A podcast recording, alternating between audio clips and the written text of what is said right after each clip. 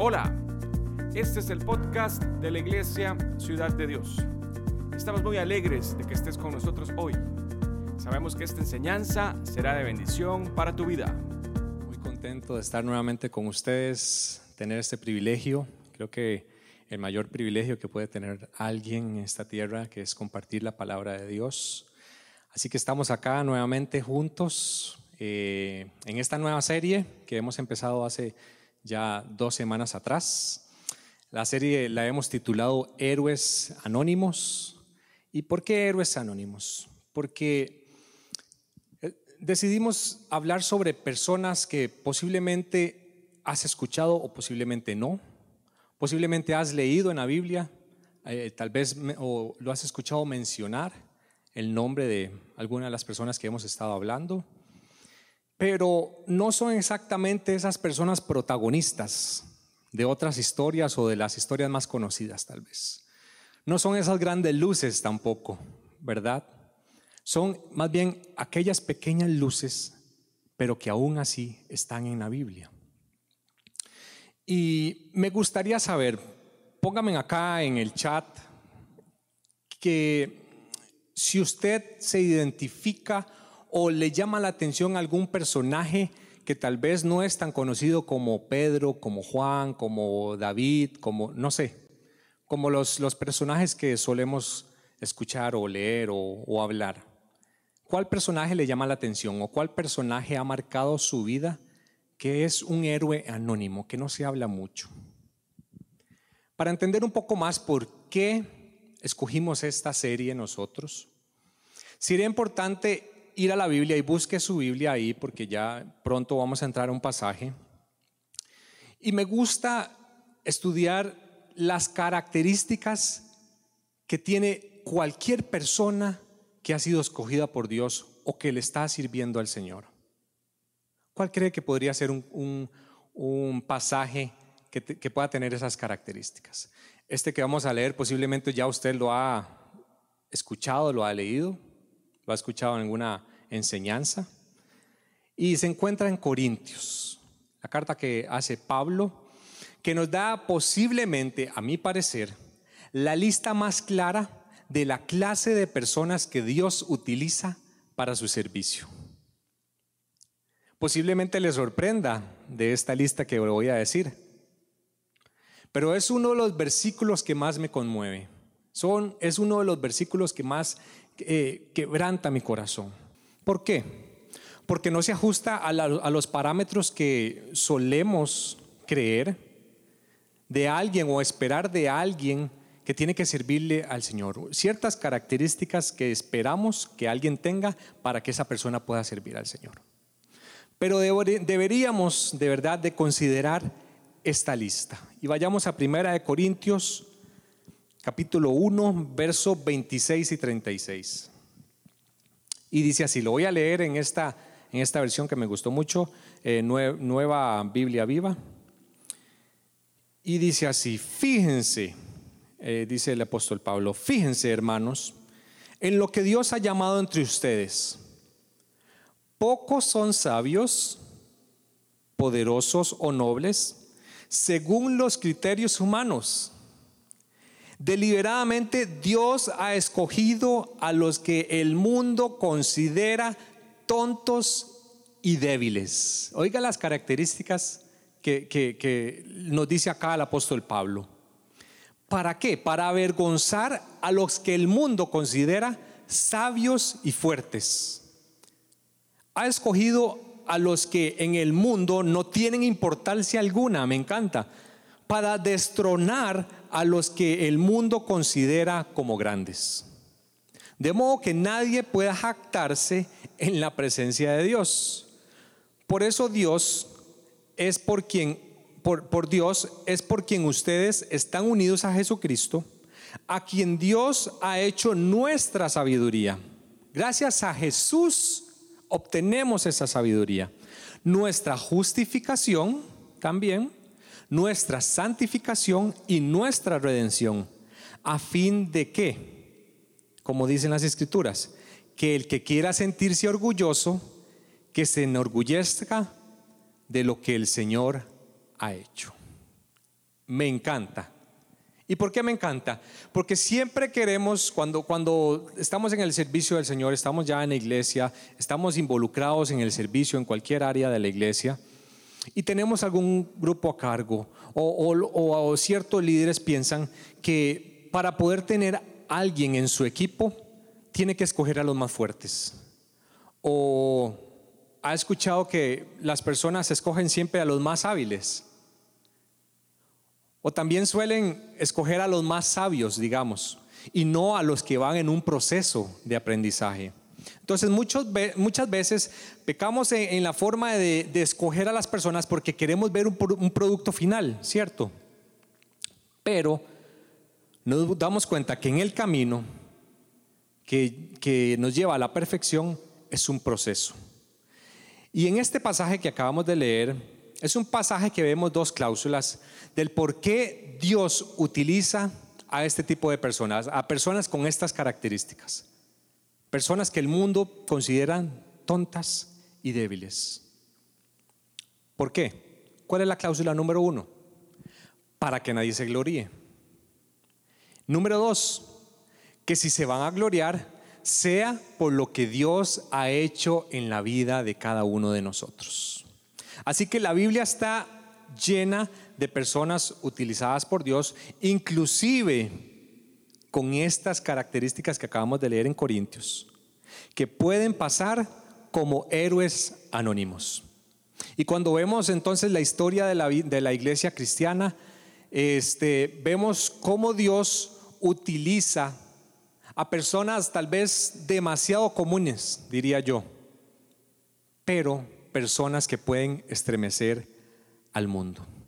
Entonces, no importa lo que nosotros seamos, Dios o lo que nosotros nos consideremos, Dios quiere utilizarnos si se lo permitimos. Y lo más grande de todo es que Dios escoge utilizarnos a pesar de que tal vez nosotros no nos consideremos gran cosa. Tal vez nos consideremos los que pasan desapercibidos, pero eso según nuestra propia interpretación. Y hoy quiero hablarles de un personaje que me ha encantado mucho eh, estudiar acerca de este personaje. Tal vez lo has escuchado, tal vez el nombre simplemente no tienes mucho conocimiento, no tienes mucha información acerca de él. Aparece en el Nuevo Testamento, la mayor información que podemos encontrar aparece en el Nuevo Testamento y se llama Juan Marcos. Póngame una manita acá en el chat. Las personas que han visto o que han, eh, que han escuchado, que han estudiado o que han aprendido eh, de este personaje Juan Marcos. Déjenme saber cuántas personas acá en el chat conocen a Juan Marcos. Entonces, podemos ver la mayor parte de su, de su vida para que usted pueda leer el Nuevo Testamento y encontrar cada vez que, que que encuentre a Juan Marcos se va a recordar de esto y le va a entrar más bien un deseo de estudiar aún más, porque hoy lo que vamos a ver es una pincelada de su vida. Y su vida nos va a ayudar a entender cómo Dios toma la vida de una persona que pareciera que ha arruinado su vida con decisiones tontas tal vez, con decisiones egoístas, con muchas inseguridades, que posiblemente piense que su servicio a Dios terminó, pero cómo Dios puede llegar y, utilizar, tomar una persona así, transformarla y convertirla para su honor y para su gloria. Entonces veamos un poco de su vida. Váyase al, pasaje de Hechos 12:12. 12. Lo invito a, ir a su Biblia.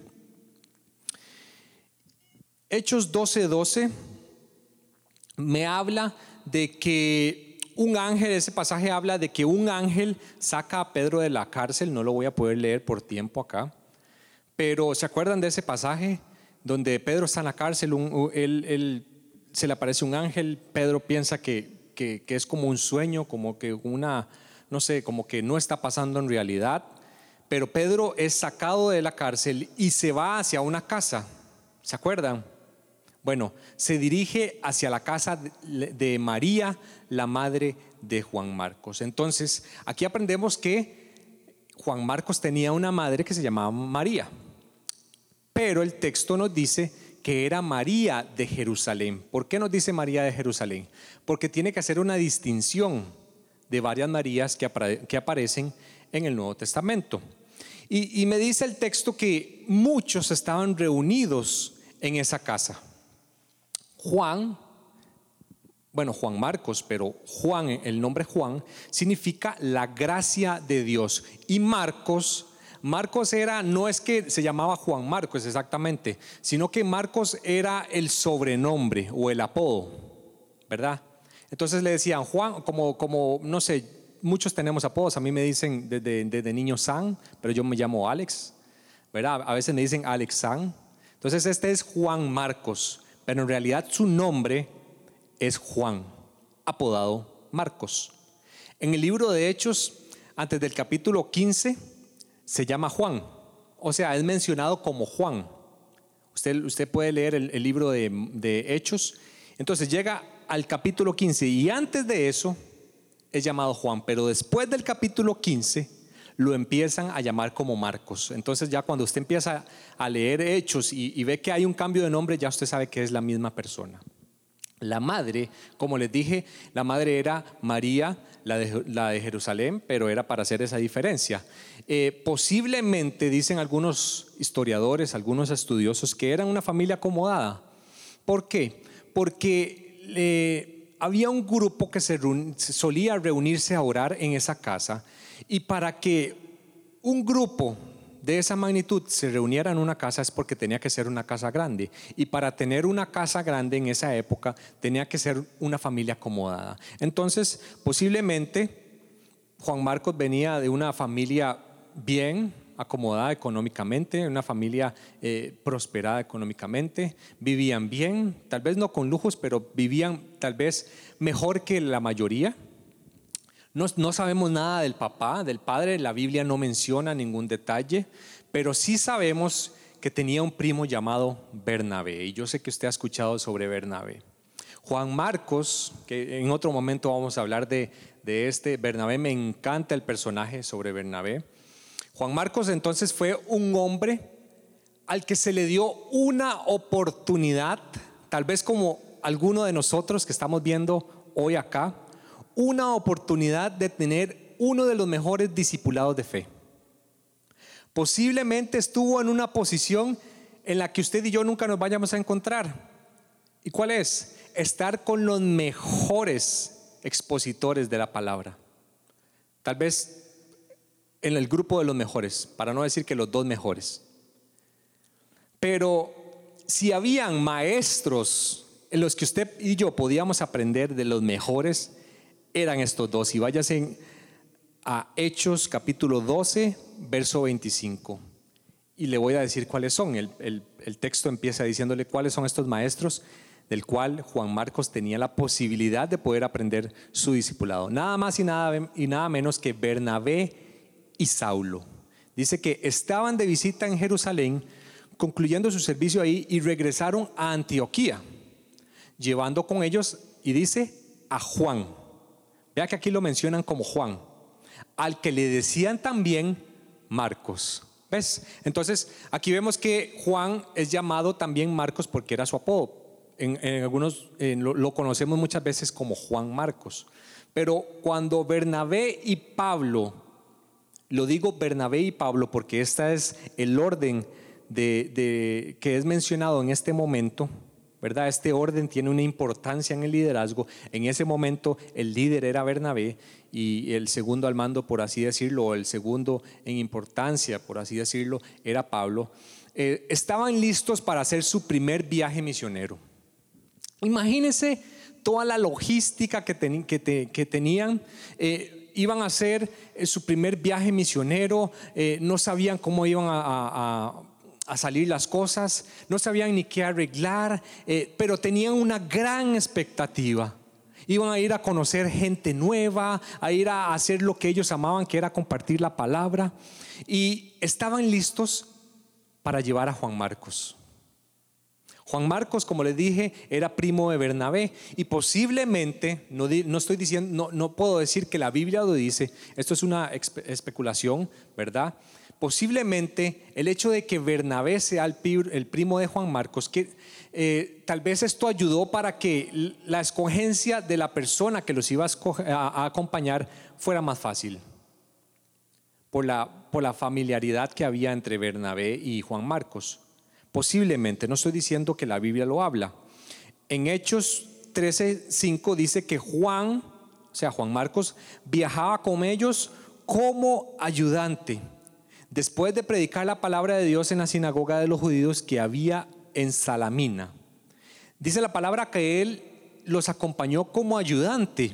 Y aquí la palabra ayudante viene de una traducción del griego que, se llama, que significa subalterno. Y subalterno era mencionado o, era utilizado para decir las personas que, ¿se acuerdan de, de los tiempos de antes? Había unos grandes barcos donde habían remeros las personas que rimaban, bueno, ese tipo de personas se, le llamaba subalterno. Subalterno es la persona que tiene menos importancia en un grupo, la persona más humilde. O sea, esto era para, para gente humilde. Eh, el trabajo más humilde que había. ¿Por qué? Porque era un trabajo importante, no era un trabajo tal vez tan secundario, era un trabajo importante, pero era un trabajo en el cual nadie los veía hacer. Era un trabajo anónimo el hecho de remar. Y esta palabra la utiliza aquí eh, eh, el escritor eh, Lucas de, de los Hechos y pone que era un ayudante. ¿Y por qué utiliza esta palabra? Porque Juan Marcos empezó a hacer un trabajo muy importante, pero anónimo. Él se encargaba nada más y nada menos de todos los preparativos de lo que era esta misión que iba a ser Bernabé y Pablo. Nada más imagínense qué clase de tarea, qué clase de tarea le dejaron a Juan Marcos. Juan Marcos entonces era un discípulo de ellos porque él ayudaba, les ayudaba en los preparativos, pero a la misma vez él estaba en una posición de aprendiz. Entonces algunos, algunos estudiosos eh, piensan que Juan Marcos eh, tuvo esa, esa, esa responsabilidad de los viajes, ¿verdad? De, organizar los viajes. Imagínense, o sea, yo no puedo, no puedo eh, estar en los, eh, ponerme en los zapatos de Juan Marcos y, estar haciendo los preparativos para que el apóstol Pablo, para que Bernabé vayan a hacer su misión. No, no puedo imaginarme la lista de cosas y detalles que tenía que tener eh, Juan Marcos. Pero también esto le ayudaba a Juan Marcos a tener esa expectativa que posiblemente tenía Bernabé y tenía Pablo, esa expectativa que él se iba a rozar con nuevas culturas, se iba a rozar con nuevas personas, iba a aprender de ellos. ¿Qué más, qué más podía ganar? ¿Qué más le podía pedir uno en, un, perdón, en esta clase de discipulado? ¿Qué más podía exigir uno para aprender? Estar de ayudante de Bernabé y Pablo. Créame, yo creo que eso es el top. O sea, yo creo que más que eso no llegaría a uno. Y él estaba lleno de entusiasmo. Pero algo pasó en ese primer viaje. Y acompáñeme a Hechos 13, 13.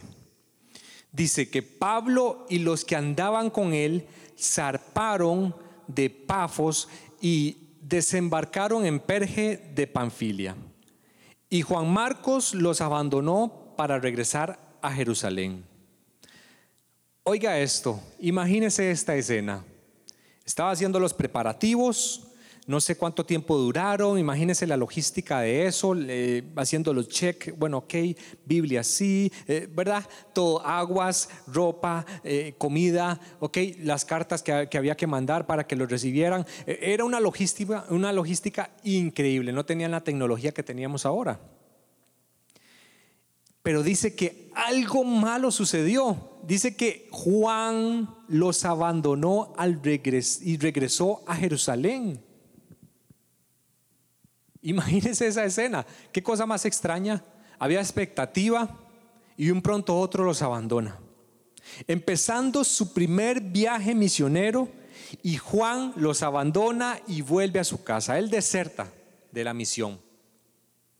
Posiblemente pasó algunos días pensando ver cómo el discipulado que iba a llevar y el servicio a Dios que tenía que hacer no era tan fácil como él esperaba. Tal vez no era como él lo había pensado.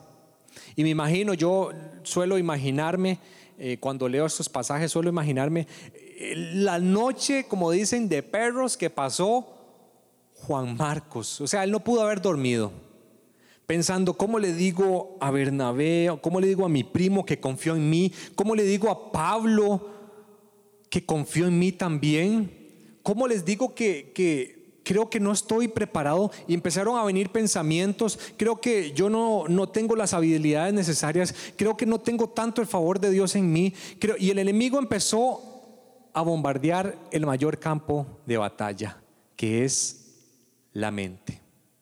Y le ganó la mente le ganó la mente.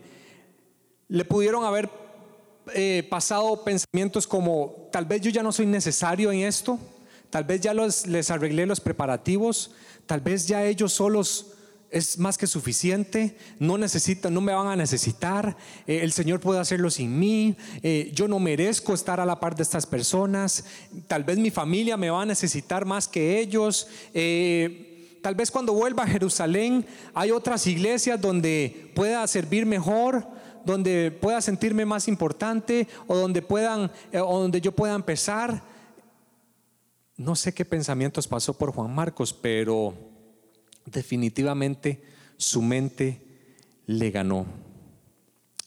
¿Por qué cree usted, déjeme su respuesta acá, ¿por qué cree usted que Juan Marcos renunció? Quiero leer su respuesta nunca, se ha nunca se ha puesto a pensar por qué, bueno, las personas que ya han escuchado este pasaje, por qué Juan Marcos desertó así tan fácil. ¿Qué piensan ustedes? Es más, les voy a hacer otra pregunta. ¿Por qué las personas les es tan fácil renunciar al servicio de Dios? ¿Por qué entran en un, en tal vez en ciertas semanas, ciertos meses y, tienen una energía, este, tienen este, expectativa, tienen ganas de servirle a Dios, pasa una temporada, algo pasa y desertan, simplemente se van, dejan todo tirado. ¿Por qué creen que es tan fácil para una persona así dejar tirado el ministerio? ¿Por qué para muchos es fácil dejar el servicio a Dios? La Biblia no registra el por qué exactamente, pero quiero compartirle tal vez tres cosas que, pudieron ser factores de los cuales eh, influyeron en eh, esta parte de la renuncia de Juan Marcos. Primero podría decir que algunas personas renuncian por cuestión de señorío. ¿Y, ¿Y por qué? ¿Qué quiero decir con esto? Porque la Biblia no registra que Juan Marcos fuera llamado por el Espíritu Santo. No se asuste, pero en el poco tiempo que tengo de estar en el ministerio, me he dado cuenta que todo el servicio al Señor es cuestión de llamamiento. No es cuestión de que un día me levanto y quiero servirle a Dios simplemente. No es cuestión de que Dios me llamó, de que Dios lo llamó a usted. Esto no quiere decir que el llamamiento, el ministerio no es duro, jamás.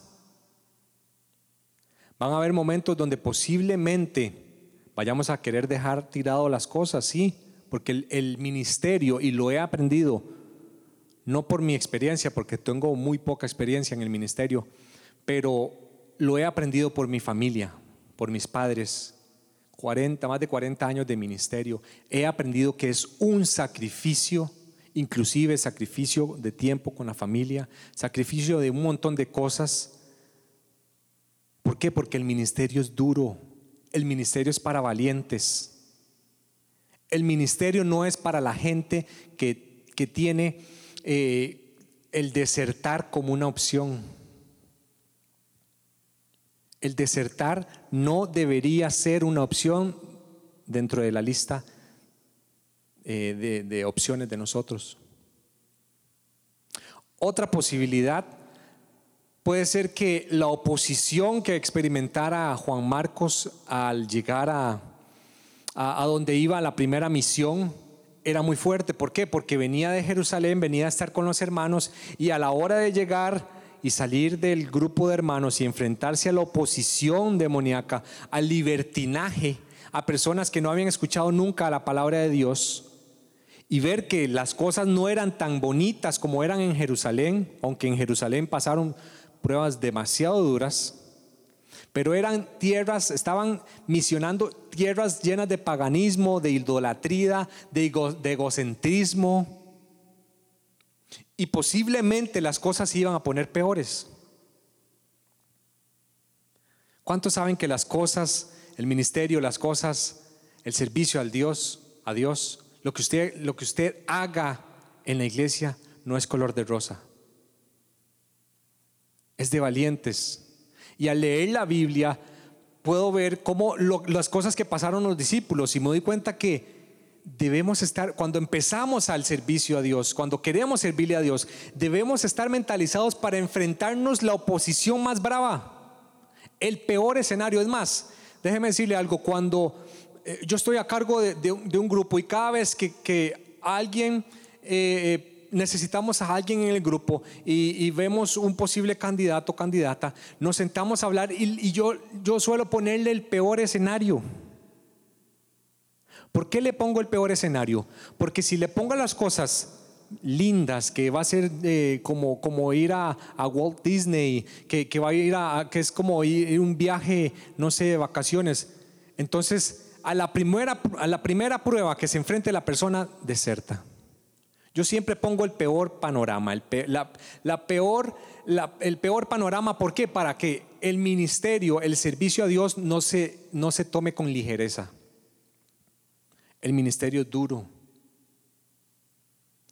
Pero la recompensa que deja servir al Señor va más allá de esta vida. Y eso debe ser más que suficiente para motivarnos a nosotros de seguir aún con la, oposición más grande en el ministerio, en el servicio a Dios. Dice Romanos 8:18, considero que en nada se comparan los sufrimientos actuales con la gloria que habrá de revelarse en nosotros. Y la tercera posibilidad que creo yo de que de por el cual Juan Marcos desertó fue por un asunto de liderazgo y esto pasa muchísimo en la iglesia. Esto pasa muchísimo. ¿Por qué?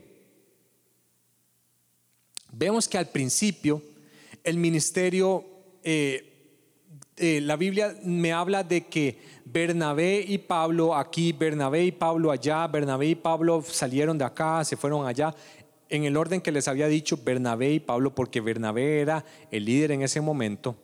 Pero cuando vemos Hechos 13:13, perdón, que ustedes lo pueden ver ahí, Hechos 13:13, Pablo es el que está dando las órdenes ahora y Pablo es el protagonista.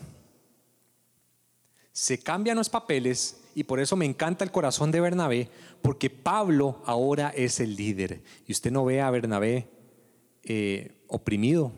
No ve a Bernabé creando un plan malévolo para derrocar a, a Pablo, más bien cediéndole a Pablo el espacio, porque sabe, Bernabé sabe que es una cuestión de llamamiento, no es una cuestión de que quiero o no, es una cuestión de llamamiento, o sea, viene producto de algo celestial. Y hay personas que han desertado o que desertan del ministerio por cambios en el liderazgo. Están acostumbrados acostumbradas a, ciertas, a cierto tipo de personas que no les exigen en el ministerio. Que tal vez ese tipo de personas, tenerlas al lado, los dejan estar en esa zona de confort. Ese tipo de personas eh, eh, logran que comprendan todo eh, y que se acomoden todo a la necesidad de, de la persona que está ayudando.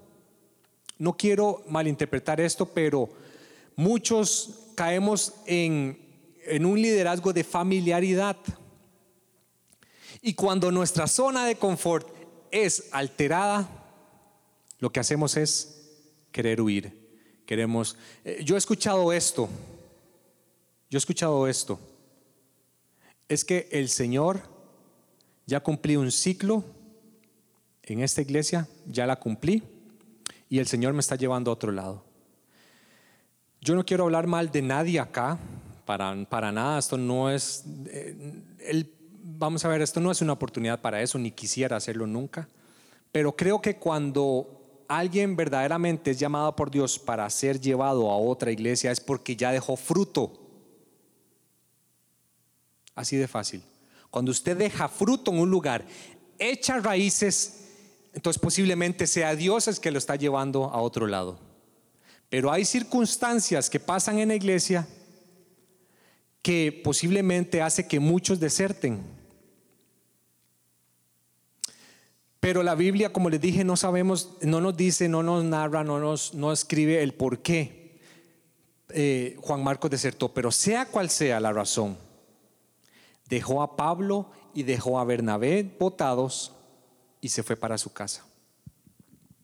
Ahora, cualquiera de nosotros podría haberse tentado de este, criticar a Juan Marcos y llamarlo inclusive perdedor, ¿verdad? Teniendo esa oportunidad de estar al lado de Bernabé y de Pablo.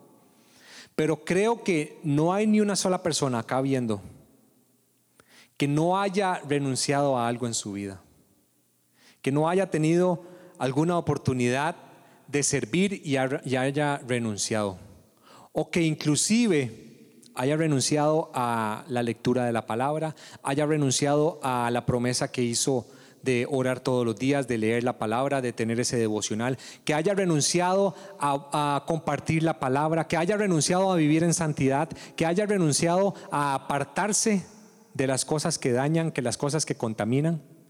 No hay ni una sola persona viéndome, y yo me incluyo, que no haya desertado de algo. Por eso es que yo no puedo venir y criticar a nadie, no puedo venir y, a criticar a Juan Marcos. Porque ¿cuántas veces se ha hecho usted la promesa de leerse la Biblia completa? Séame sincero. Muchas tal vez. ¿Cuántas veces usted ha prometido hacer cambios en su vida y no lo ha hecho? Lo ha postergado. ¿Cuántas veces quiso leerse un libro que le recomendaran y no lo hizo, no lo terminó? ¿Cuántas veces a usted ha dejado el servicio a Dios? La oportunidad que Dios le ha dado.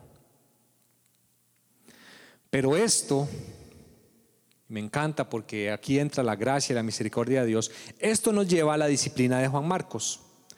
¿Por qué? Porque Dios nunca, nunca, nunca, nunca se va a dar por vencido por nosotros. Nunca. Y yo soy testimonio de eso.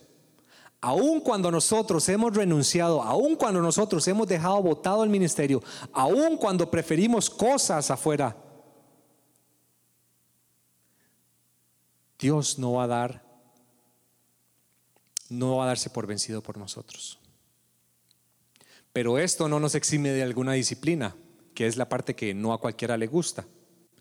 Y dos años después de, de esto que pasó, Juan Marcos es disciplinado. Oiga, pasan dos años aproximadamente y sigue la disciplina de Juan Marcos, pero ahora de parte de Pablo.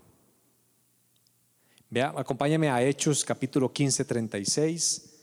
Hechos 15, 36 al 40. Y dice, varios días más tarde, Pablo le propuso a Bernabé regresar a visitar las ciudades donde habían ido a predicar la palabra del Señor. Ya habían ido a misiones, habían vuelto varios años después y, Pablo le propuso a Bernabé, vayamos nuevamente a visitar estas personas que plantamos allá, esas iglesias, y, dice el texto, a fin de ver cómo están los creyentes.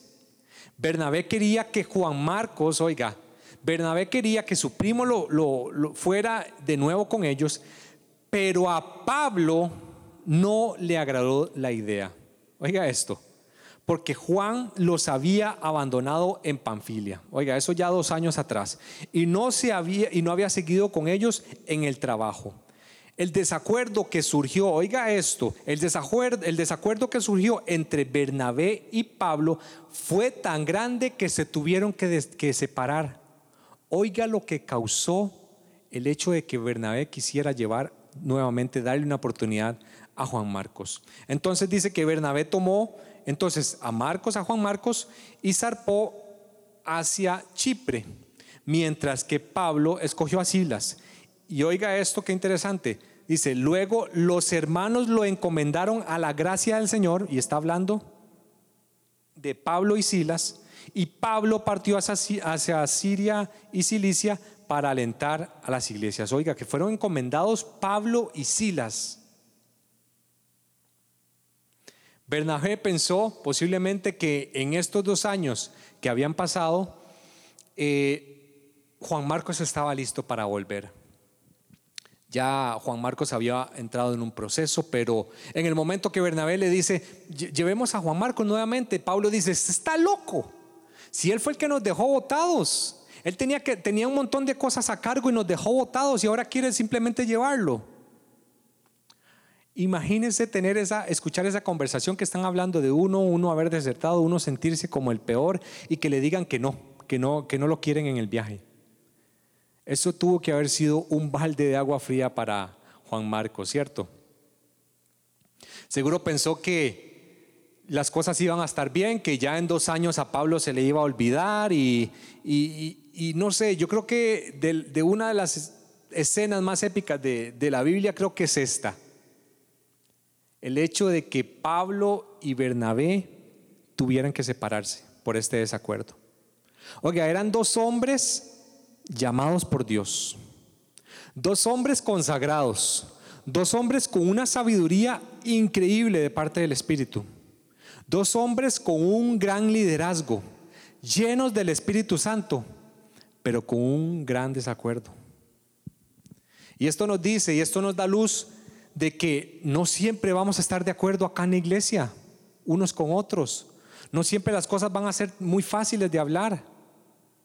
Por eso es que la, gente ve alguna, algún malentendido y ya se quiere ir. No, no, no, no. La misma palabra nos dice que hubieron malentendidos inclusive entre grandes líderes. Pero aún así Bernabé creyó en la restauración de, Juan Marcos y lo acompañó por aproximadamente nueve, de nueve a once años en su restauración. Por eso me encanta el corazón de Bernabé. Pablo tuvo que pasar por un proceso, sí, también. Tenía razón en ciertas cosas, pero Bernabé sabía que tenía que extenderle gracia, así como Jesucristo lo había hecho con ellos.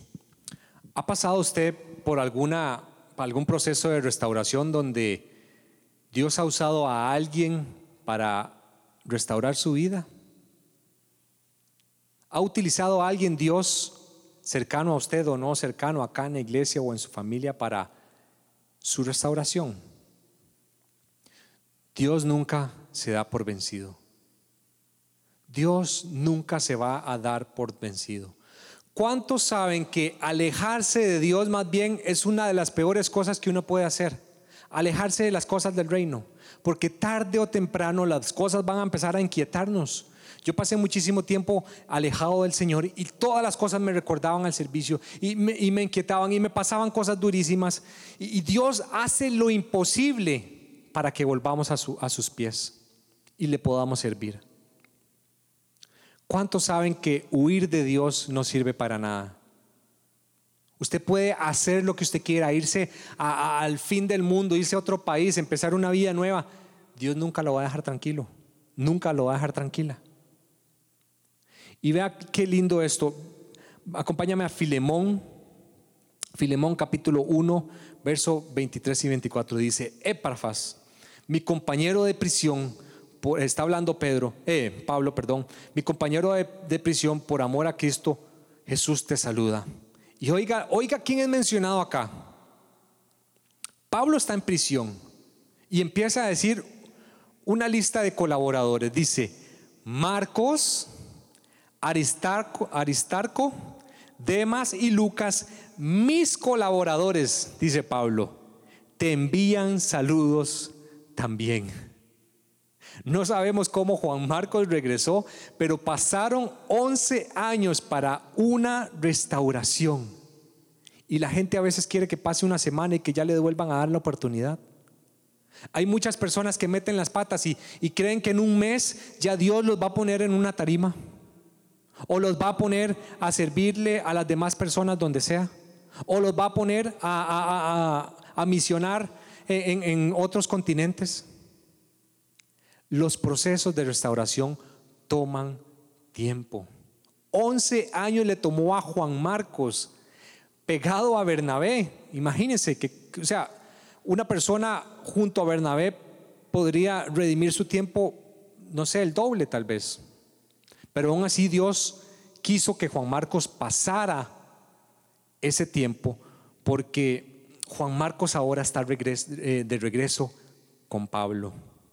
Y ahora Pablo los menciona en una de las personas más cercanas a él y acompáñeme a Colosenses 4, verso 10 al 11, dice, Aristarco, mi compañero de cárcel, les envía saludos y lo mismo hace Marcos, oiga, el primo de Bernabé.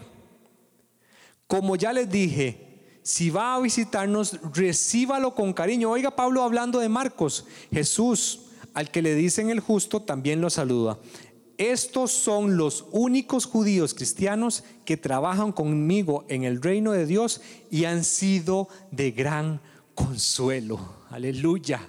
Dice Juan Marcos que había sido rechazado por su conducta. Juan Marcos había sido rechazado por, por Pablo por lo que les había hecho en el viaje. Muchos posiblemente lo criticaban en la iglesia, pero ahora estaba sirviendo de consuelo para Pablo. Y la, carta de segunda de Timoteo, que es una de las últimas cartas que escribe el apóstol Pablo antes de morir, segunda de Timoteo 4:11, dice, solo Lucas está conmigo. Toma a Marcos y tráelo conmigo porque me es útil para el ministerio, dice Pablo. Estos pasajes me conmovieron el corazón me es útil para el ministerio. La gracia de Dios abrazándolo. Es imposible no sentir el amor de Dios a través de este pasaje. Porque había sido polarizado por sus hermanos, por su conducta. Y este pasaje nos recuerda cuánta misericordia ha tenido el Señor con cada uno de nosotros. Y acá vemos un fracasado delante de la gente vuelve a ser útil para Dios. Aleluya. Y Dios guardó para Juan Marcos el mejor de los ministerios para el final. ¿Cuántos escritores tiene el Nuevo Testamento? ¿Los conoce todos? ¿Se ha puesto a contarlos? Dios utilizó a Juan Marcos para escribir el segundo libro del Nuevo Testamento y es el registro más temprano que tenemos de la vida de Jesucristo. Se le, dio ese privilegio a Juan Marcos.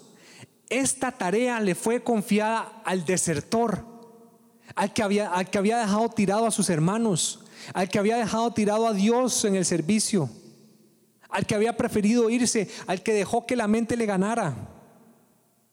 Y esto no quiere decir que no importa lo que hayamos hecho, si nos arrepentimos, Dios puede restaurarnos. No importa lo que usted y yo hayamos hecho hace poquito o tiempo atrás, que nos impide servirle de una forma activa, de una forma genuina, de una forma más constante a Dios. No importa lo que esté obstaculizando en nuestra mente. Dios está acá, Dios está presente, Dios está diciendo, yo estoy aquí para darte una nueva oportunidad. Y cada vez que usted y yo leamos el Evangelio de Marcos, vamos a ser bendecidos por alguien que se había rendido, pero regresó. Vamos a ser bendecidos por un desertor pero que regresó por la gracia de Dios. Dios nunca se va, a dar por vencido por usted. Dios nunca se va a dar por vencido por usted y por mí. Y a lo largo de este proceso tal vez no entiendas lo que te ha pasado, tal vez eh, se te ha nublado por los pensamientos, has pasado cosas muy duras, después de que dejaste el ministerio, después de que dejaste el servicio, se empeoraron las cosas. Tal vez hay dolor en ti, hay resentimiento con algún líder en la iglesia, hay resentimiento con alguna iglesia. No puedes volver a Dios no puedes volver a ver a Dios de la misma forma, no oras de la misma forma, no, no lees de la misma forma la Biblia. Tal vez has querido renunciar o tal vez renunciaste. No sé qué es lo que ha pasado contigo.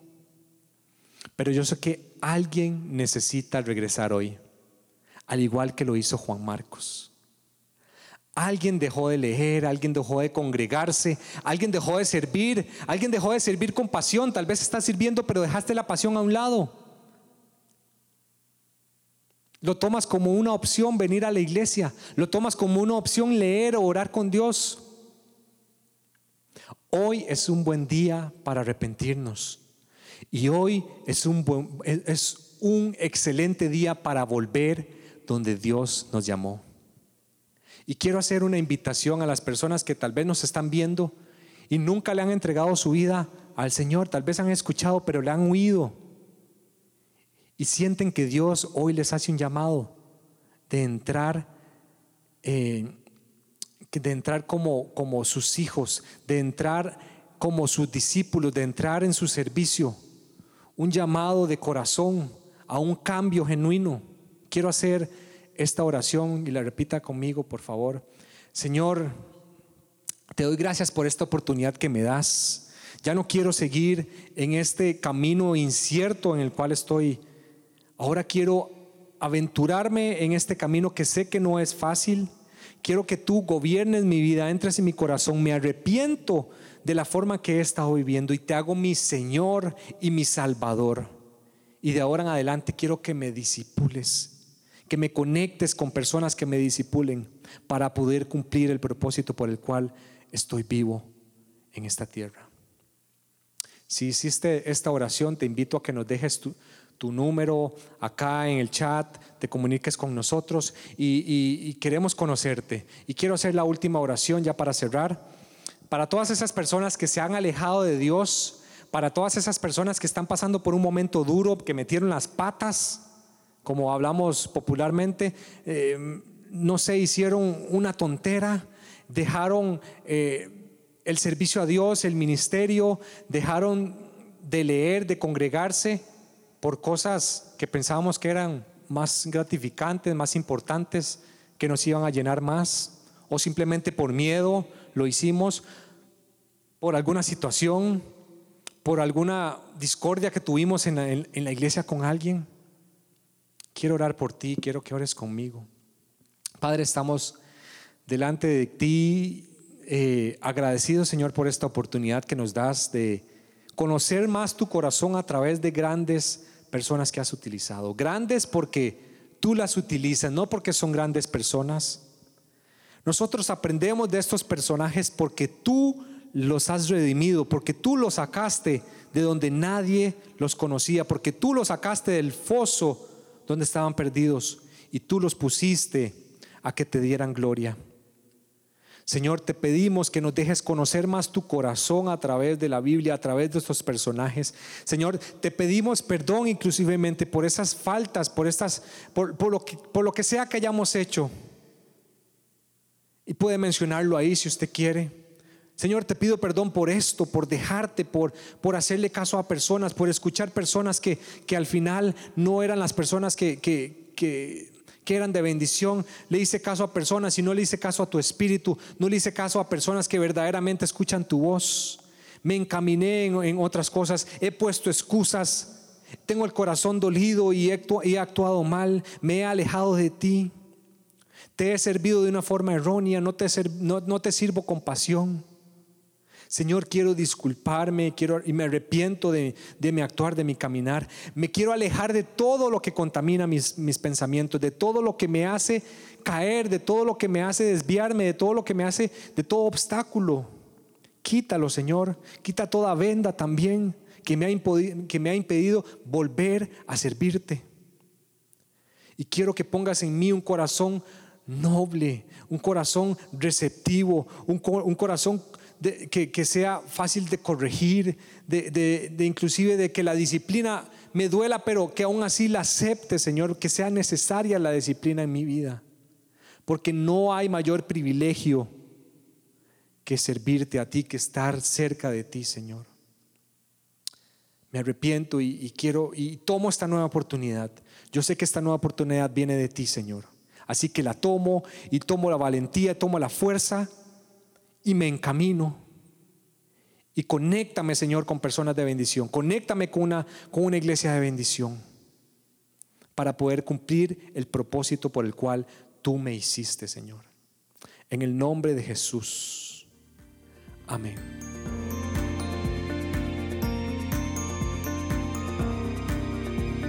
Esperamos que esta enseñanza haya sido de bendición para tu vida.